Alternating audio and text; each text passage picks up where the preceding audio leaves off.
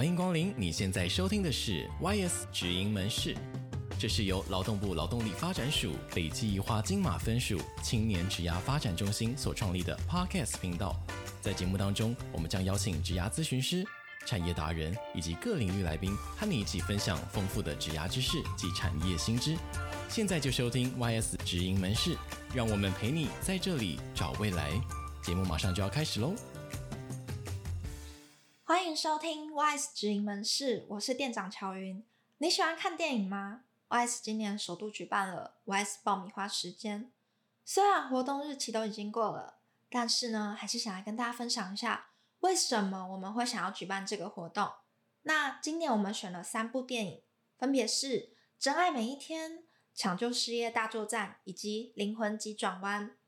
今天我们就来讲讲这三部电影分别具有哪些意义，又有哪些值得讨论的呢？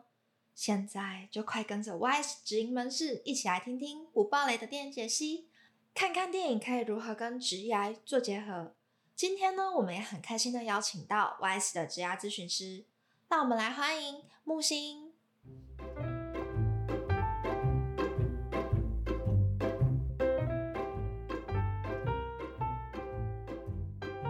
Hello，大家好，我是木星。想问一下木星，为什么会选择《真爱每一天》、《抢救事业大作战》以及《灵魂急转弯》这三部电影呢？好，其实我们当初在选挑选电影的主题的时候，我们那一瞬间才想说，有这么多部电影，这么多好看的主题，我们到底要选择哪一个推荐给大家？所以最后呢，我们就根据了一个非常有名的心理学家，非常有名的一个心理学派阿德勒所提出的生命任务里面来挑选我们这次的主题。所以最后我们就挑选了爱情、工作，还有一个是事后被加在五大生命任务里面的与自我的关系。所以我们最后选择的这三部电影。作为我们这一次一系列电影欣赏活动的主题，我们第一场次呢播的是《真爱每一天》这部电影，它其实已经是十年前的电影了。我个人觉得它还是非常的经典。那剧中的男主角 Tim 呢，就是有一天被他的父亲告知他拥有一项穿越时空的能力。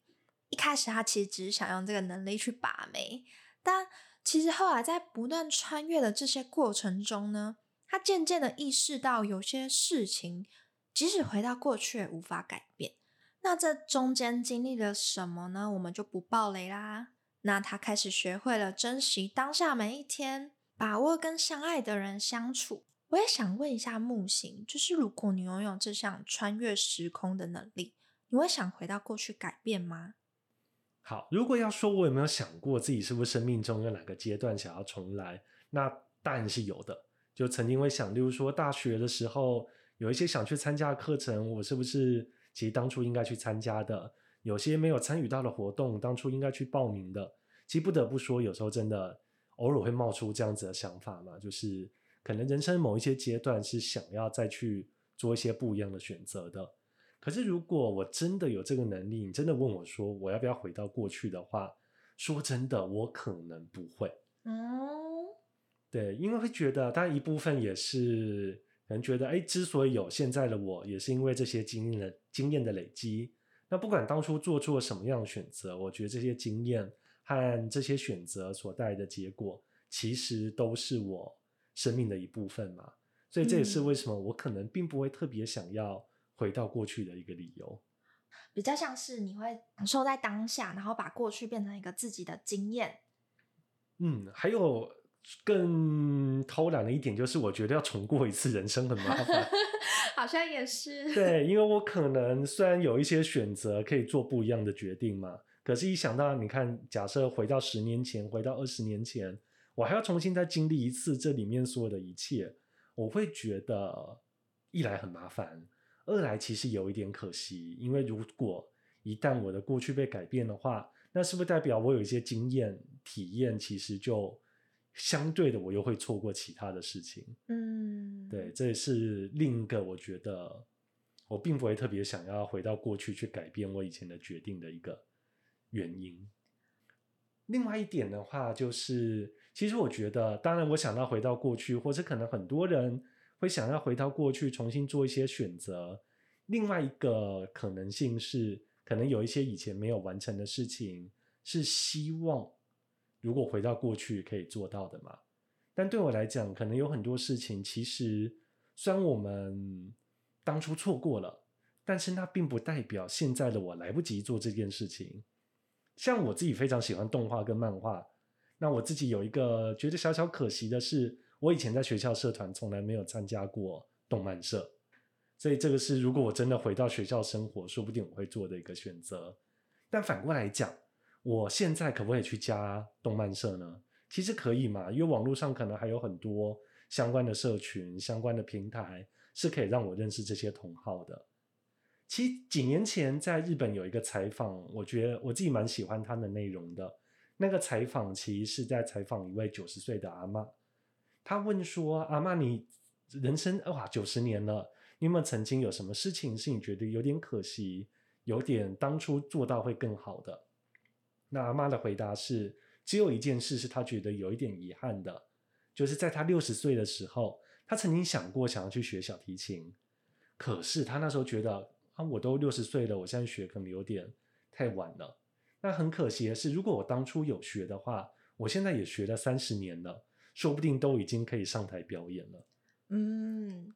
我觉得阿妈这个故事就是给我一种想法，是开始永远不迟。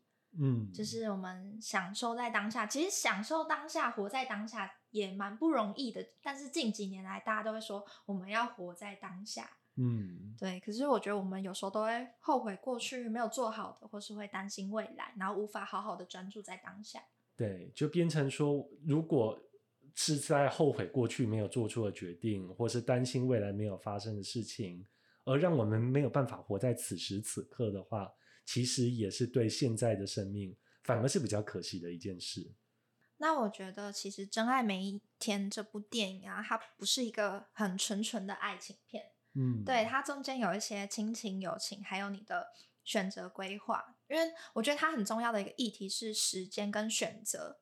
那如果你有选择的话，你会你会选择改变过去嘛？但其实我们都知道，我们是没有穿越时空的这个能力嘛。嗯，对。所以其实这部电影想带给大家，就是我们好好的珍惜每一天。如果你现在有觉得之前后悔没做到的事情，那你也可以开始去想想，那现在的你能不能去做？对，在现实中的我们虽然没有办法回到过去，我们没有办法重新开始。但很多想做的事情，其实现在一定都还来得及。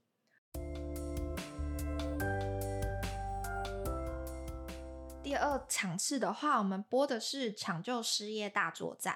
那它这部是关于法国女性街友的社会议题电影。那里面其实议题很大很广，就是探讨到，嗯、不管是街友角色、社工、政府，然后每一个人。那我们今天比较聚焦在剧中，社工有帮助街友媒合工作做了很多努力，例如模拟面试，然后修改履历等等。那我们今天也会聚焦在寻找职涯方向。那 YS 其实也有一项服务是个别职涯咨询，协助十五到二十九岁青年进行职涯探索。那今天我们的来宾刚好是职涯咨询师，我想问一下木星，就是你看完这部电影会有什么想法吗？好，那其实看完这部电影之后，我自己我觉得对我自己来讲感触最深的一个地方是，因为因为剧中的街友形形色色，每一个人的想法、每个人的价值观、每一个人的偏好其实都不太一样，所以我觉得在剧中其实可以看到说，诶，可能社工用了他想尽的办法，想要帮助这些街友找到一份工作，但是这些街友们可能会因为自己的价值观。因为自己的想法而做出了一些可能跟社工原本期望的不一样的行为或决定。例如说，剧中我一直印象很深刻的是，有一位街友，他宁可减低自己被录取的几率，但是他也不想对他的雇主说谎。嗯。我觉得那其实就是在整部戏中呈现出了他对于人生的一种态度与价值观。这是一直让我觉得很受到。感动而且印象很深刻的一个地方，确实，对，而且我觉得就某方面来讲，其实它反映出了我们每一个人在社会上、在职场上，我们想要以什么样的角色，我们想要扮演什么样的一个人来参与这份工作，来参与这个社会。或许我们不一定每个人都是那种十项全能、工作表现极度的优秀、条件最棒的求职者，我们可能不是那种一百分的求职者。可是我们每个人都在做自己，都在试着以自己的身份，在这个社会上，在这个职场上找到一个属于自己的定位。我觉得这也是这部戏会一直引发我去反思的一个部分。我自己也蛮喜欢剧中有一个。嗯，他们在做决策的时候，他们说别当保姆，让他们自己决定，就是让街友决定他们自己想要去做什么，他们有自己的意识跟价值。那想问一下，就是木星在职业辅导上会，嗯，鼓励青年遵循自己的内心，还是你会觉得，嗯，向现实妥协比较好？嗯，我觉得这个问题是很棒的一个问题，因为其实这也是很多青年在职业咨询的时候会问我们的。老师，我到底要选一个比较现实的工作，还是我要继续去追逐我自己的梦想？不过这个问题其实说起答案的话，我觉得它并不是一个零或一百的问题。我不是只能选择现实的工作，我也不是只能百分之百去追逐梦想，嗯，而是我怎么在这里面抓到一个平衡？如果今天对我而言一百分的工作还不存在，那我要怎么样找到九十五分、九十分、八十五分的工作？找到一个暂时让我可以，嗯，待起来还算可以接受的环境。当然，未来一定会慢慢寻找更好的机会嘛。我觉得在这个过程中，我们可能就会去思考：那对我而言，我所注重的这些事情有没有重要性的差别？有没有顺序上的差异？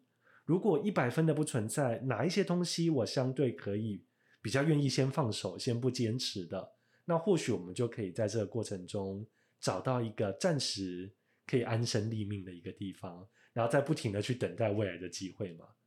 因为其实，在职涯上，如果你要一开始就找到自己百分之百很喜欢的工作，其实也蛮幸运的嘛。这是幸运吗？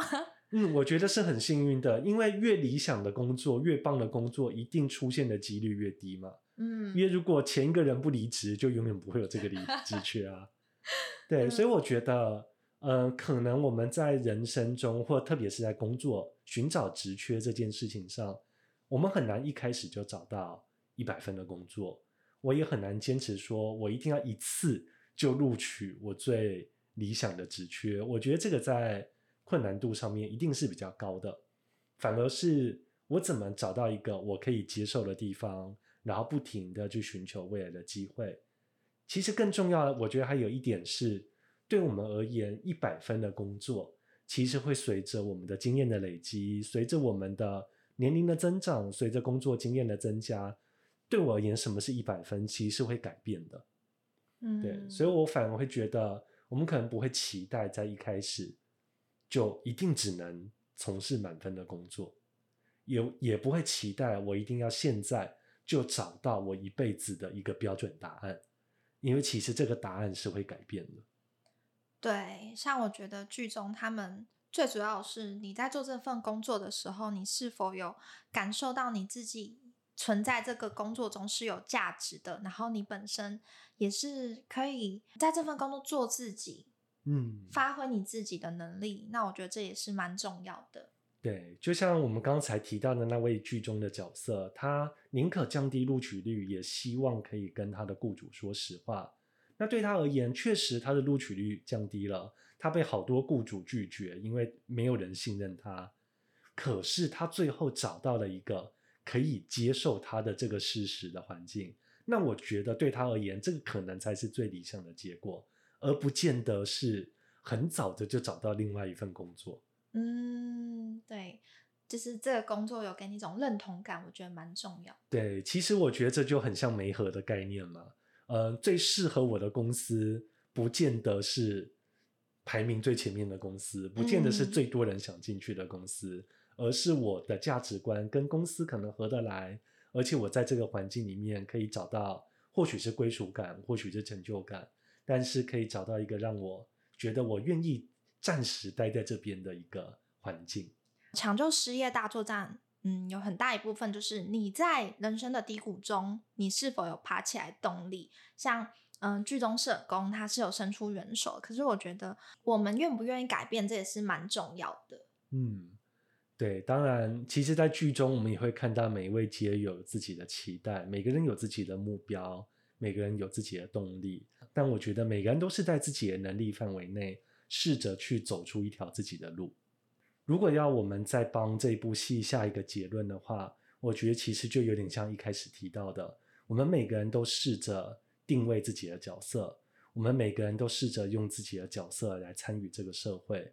而我要怎么选择我的角色，我想要怎么跟这个社会互动，我觉得就是我们会在职涯的一辈子里面不停的去尝试，跟不停的去探索的。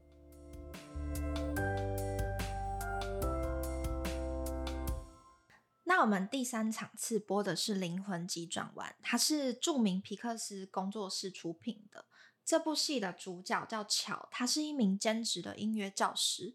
那他本身想要担任就是爵士乐团的钢琴手，却怀才不遇嘛。然后结果在有一次难得获得演出机会的时候，却意外死亡。就是，唉，人生就是这样。人生总是充满了意外。对，然后。他就闯入了一个叫做灵魂先修班的地方，然后在那边遇到了一个对人生失去了热情、比较厌世的灵魂二十二号。那他们就是展开了一段像朋友又像老师的一段旅程。那我就想到近几年日本有兴起一个概念叫 i k i g a 我想问一下木星，你有听过这个概念吗？有，其实这前几年这本书出来的时候，因为实在是太热门了，我们应该想要没有听过还比较困难一点。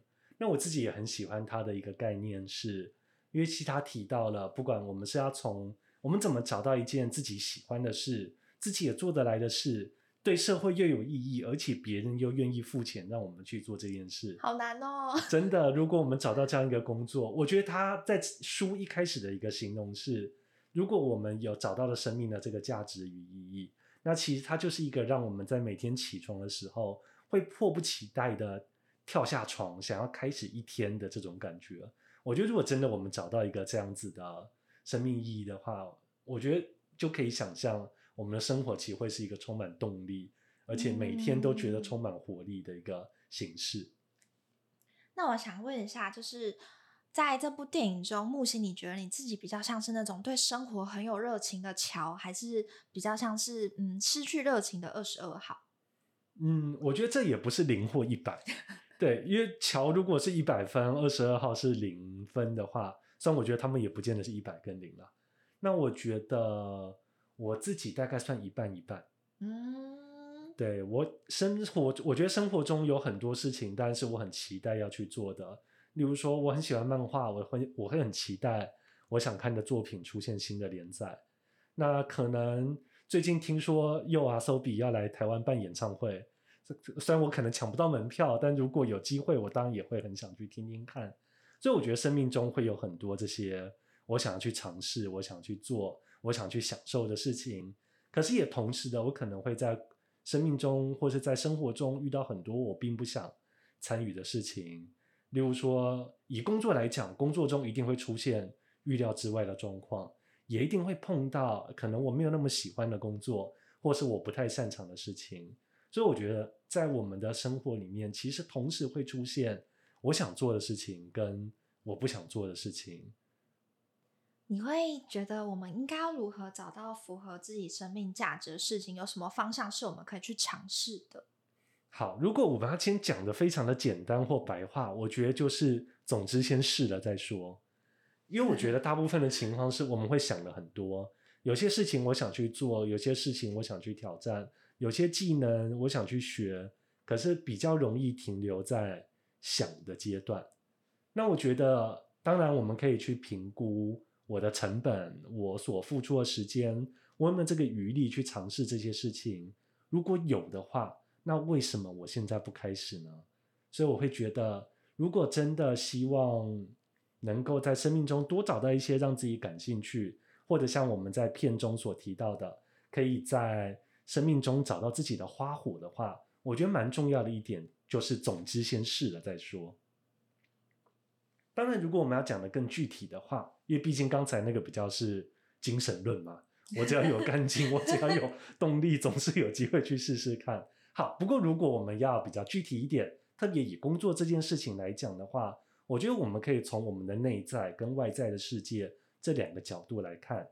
以内在来讲的话，一定我们过去在学校，特别是生命教育课或是生涯规划课，老师一定会提到这三个概念：兴趣、能力、价值观。兴趣当然指的更好的部分是我的热忱所在。什么事情我做到可能都很容易忘记时间，我总是可以很容易的投入。也像这几年大家很喜欢讲的心流这个字，虽然其实它是心理学很久很久以前就出现过的概念。另外一个是能力，我擅长什么，我什么事情做得比较好，也很现实。因为如果我的工作是我做得好的事情，我在工作中的适应一定会比较好，也比较容易得到成就感。这个是蛮现实的部分。对。最后一个是价值观，那什么事情对我而言是有价值的？我觉得我做什么事情可能可以参与这个社会，可能对社会会有一些贡献。也像刚才的 Ikigai 里面提到的，呃，什么事情是对社会有价值，是别人希望我们去做的？我觉得这个其实也会回应到价值观的部分。嗯，刚才提到的这个是内在的部分嘛，可是还有外在。嗯，所以这个稍微讲起来会久一点点，但外在我觉得。我们简单的理解一下的话，第一个可能是它三点分别是职业、产业跟企业。以职业来讲，就是以前我们说的，你未来想做什么工作，那它其实会直接回应到我们的工作内容。第二个是产业，我要去电子业，我要去科技业，我要去制造业，我要去服务业，其实它会影响我们整体的大环境。最后一个是企业，我想去什么样的公司？企业的理念跟我合不合？主管的风格是不是我喜欢的？我觉得这都是我们在尝试着探索，找到一个有点像我们在工作中的花火这件事情的时候，可以去考虑的几个方向。像灵魂急转弯里面对于花火有个定义，就是你未必一定要从呃顺从人生的志向才能感到开心。就像木星刚刚有提到的是，当你很沉浸在做某件事情的时候，你就会觉得说。我自己仿佛身处在另外一个空间，感受到很享受、很愉快的事情。嗯，那木星刚刚讲到就是具体的部分，其实我真的觉得还蛮有趣的，也有很多事情值得探讨。那不知道之后 有没有 有没有机会再录一集，就是讲解这部分？可以啊，可以啊。最后，虽然因为我们今天主题是电影，可能比较没有办法把刚才那几个。角度讲的太细嘛，嗯但如果未来有机会，我们当然也可以再来，再来有一集好好的讨论一下刚才讲的这六个面向，甚至有没有一些案例故事是可以跟大家一起分享的，我觉得也蛮不错的。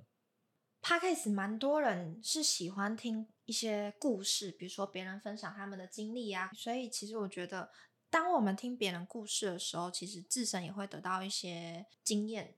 嗯，其实别人的经验有可能也变成我们可以作为参考的一些方向，也很像我们这次办的这个电影赏析的系列活动。我们其实透过了电影里面的故事，透过这些故事里面的角色的经验，来回应到我们自己的生活，来应对我们自己的价值观。所以，我去真的有时候也是在看电影的过程中，可以去扩增我们对生活的见解与想象。对，像其实灵魂急转弯。导演说了一段话，我觉得还蛮特别的。他就说：“我们总是对身外之物投射太多的价值和意义，期待这些东西能改变我们的一生。但心理学告诉我们，人生的意义从来不是关于外在的一切，而是你如何去看待或是面对，去感受或理解你内心。所以，其实我觉得这三部电影带给我们都有类似的地方。”嗯。虽然我们讲的分别是爱情、工作跟自我价值，对，其实里面三部戏都有一开始很注重外在的世界，他可能认为某件事情就是他最大的目标，某件事情就是他人生中最重要、一定要达成的事情。可是在这三部戏的过程中，都会发现，那这些事情背后的意义，可能才是他们最想追求的部分。对，我觉得看电影这种形式，其实它就是。透过电影中的故事，透过这些故事中的主角，从他们的经验里面，让我们去讨论到这些职涯的观点。那我觉得跟很多一般的讲座比起来，它会更轻松，而且我们可以透过旁观者的角色，让我们用一个比较安全也比较放心的角度去思考关于这些职涯的想法。我觉得这个是透过电影这样子的一个媒介，能够让我们去接触职涯概念的另一种方式。嗯，因为以前我们看一下，哎，图书馆好像会有电影欣赏会，心理卫生中心好像会有电影欣赏会，那为什么职涯发展中心不可以有电影欣赏会呢？对，其实有一点尝试性的办理，那也是希望可以透过，就是我们刚刚讲的嘛，比较轻松的角度，比较有趣，比较放松，在一个下午跟着大家一起看电影，一起讨论，一起交流，又可以有一些收获。跟木星在聊电影的过程中，才发现原来电影可以延伸出这么多的议题，然后可以讨论到这么多的事情。那我们今天举的三部电影《真爱每一天》、《抢救失业大作战》以及《灵魂急转弯》，大家听完如果觉得有兴趣的话，也欢迎去搜寻观看，或是你已经看过了，你也许可以再重温一遍，你会有不同的想法。对，人生不同阶段来看同部作品，都会有不一样的感触。嗯，或者是以前没有注意到的细节，随着经验的累积，才发现原来这是我以前漏掉的部分。